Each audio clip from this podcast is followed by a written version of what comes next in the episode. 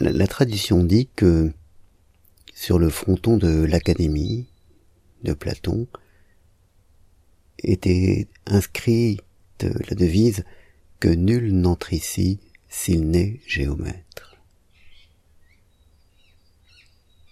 Et entendant les oiseaux qui chantent ce matin, je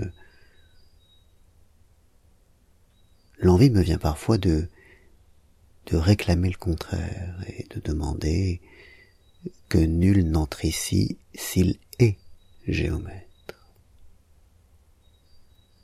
L'esprit de géométrie, l'esprit scientifique a, a plein de qualités.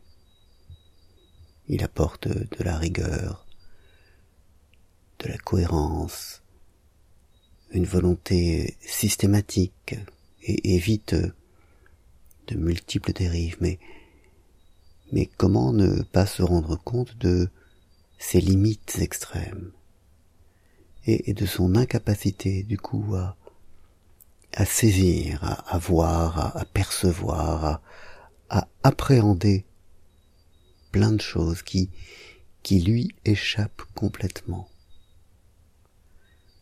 L'esprit de géométrie, l'esprit scientifique a, a lui aussi ses manques, ses points aveugles, ses angles morts. Et, et, et, dans bien des cas, dans bien des domaines, il, il empêche de voir. Et s'il faut, dans certains cas, exiger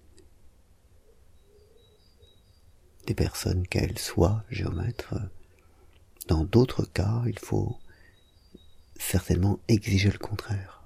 On, ne peut accéder à certaines choses qu'à condition de, mettre de côté l'esprit de géométrie que nous avons en nous et qui nous retient comme l'absence d'esprit de géométrie nous retient. Nous sommes à, nouveau, nous sommes à nouveau sur cette ligne de crête humaine ou peut-être plus large que l'humanité, je n'en sais rien, qui fait que il faut nous détacher de certaines choses pour pouvoir aller au-delà, pour pouvoir nous, nous dépasser. Voilà. Pour l'esprit de géométrie ce matin. Bonne journée.